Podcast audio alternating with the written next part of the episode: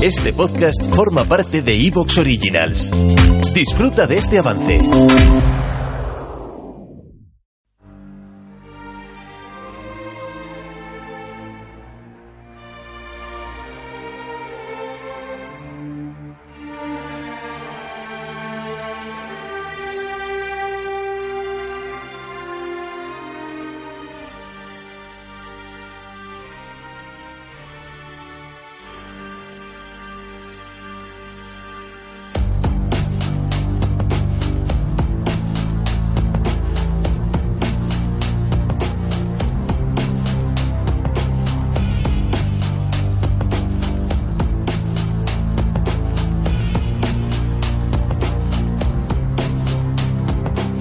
Muy buenos días, amigas amigos oyentes de Colectivo Burbuja. Os doy la, la, bienvenida a un nuevo programa de Economía Directa. Hoy contamos con Stuart Medina. Buenos días, Stuart. Buenos días. Y contamos también con Juan Carlos Bermejo. Buenos días, Juan Carlos. Hola, buenos días. Hoy vamos a hablar de, a petición de un oyente, de la deuda de Japón. El oyente nos pregunta, muchas gracias por esta pregunta, eh, que por qué la deuda de Japón está tan alta y sin embargo Japón pues eh, continúa siendo la tercera economía del mundo, detrás de Estados Unidos y de China y, y por supuesto con una población muy inferior a la, a la de estos dos países.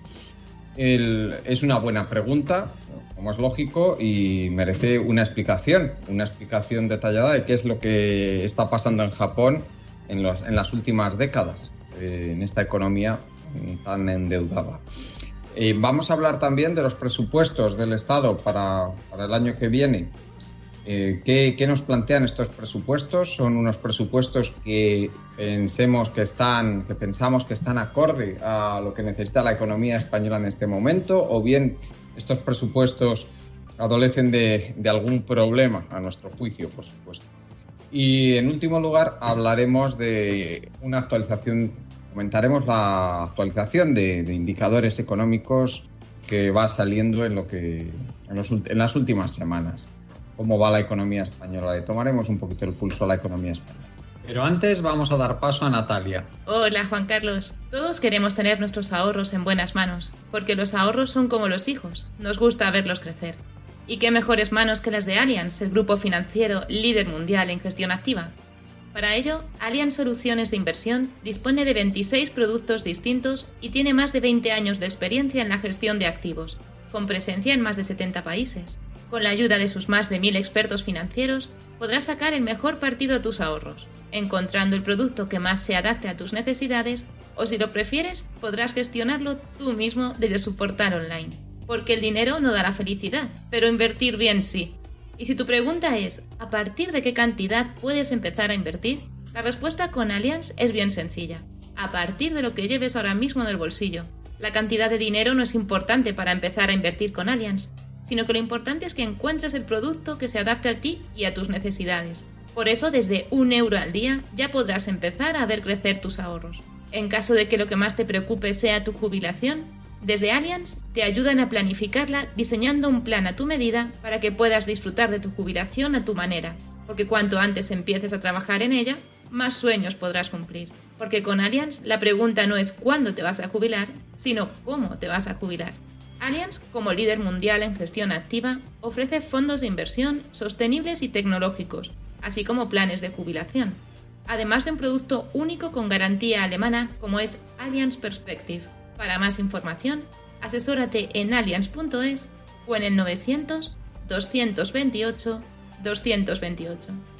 Empezamos con el tema de Japón y me gustaría que empezaras tú, Stuart, comentándonos lo primero, ¿cuál es tu juicio sobre el estado de la deuda en la economía japonesa y cómo influye esto en, eh, en que esta economía eh, vaya como va? Sabemos que ha tenido un crecimiento bastante reducido en las últimas tres décadas.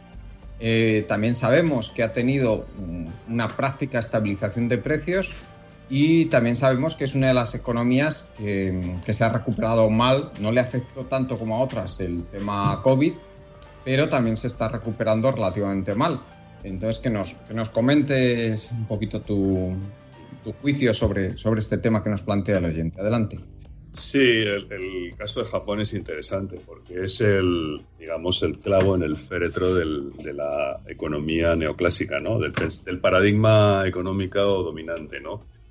Eh, según la teoría eh, que se enseña en las facultades, eh, bueno, pues hay una, digamos, unos fondos prestables limitados, ¿no? Por los que tienen que competir el sector privado y el sector público y si el sector público pues se le ocurre competir por esos fondos, pues al final estaría desplazando esos fondos hacia, hacia usos eh, públicos, eh, compitiendo con el sector privado. Y, bueno, pues eso evidentemente desde, la, desde el paradigma neoclásico no sería positivo porque esos fondos se utilizarían menos eficientemente en el sector público que en el sector privado. ¿no? Eh, o sea, según el, el paradigma neoclásico, esa competencia por los fondos prestables debería provocar eh, un aumento de los tipos de interés eh, y, a los niveles en los que estaría la deuda pública japonesa, el tipo de interés en Japón tendría que estar por, por la estratosfera y además encima... ¿Te está gustando lo que escuchas? Este podcast forma parte de Evox Originals y puedes escucharlo completo y gratis desde la aplicación de Evox. Instálala desde tu store y suscríbete a él para no perderte ningún episodio.